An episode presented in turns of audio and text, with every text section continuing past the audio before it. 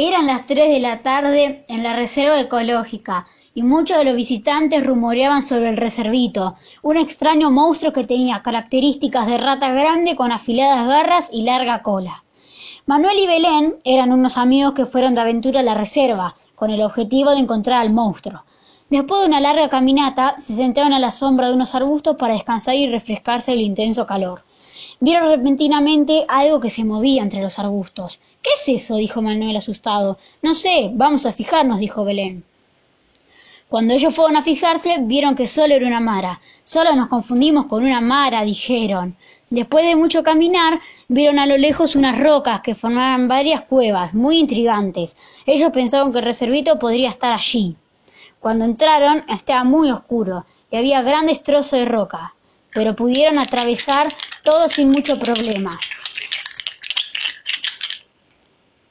Vieron con gran asombro que entre las rocas estaba él, el reservito.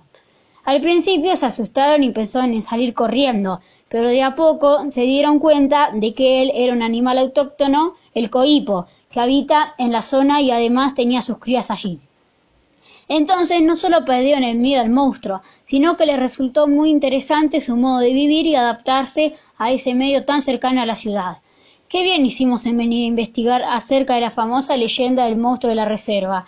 Ahora pudimos comprobar que ahí cohabitan muchos animales distintos entre sí, dijo Belén. Sí, se trató de una historia atractiva que pasó de boca en boca, pero que no tenía nada de sobrenatural ni fantástico, ya que se trata de un lindo animal que vive y se desarrolla entre otros animales y los miles de visitantes que disfrutan de pasear por este bello lugar, dijo Manuel.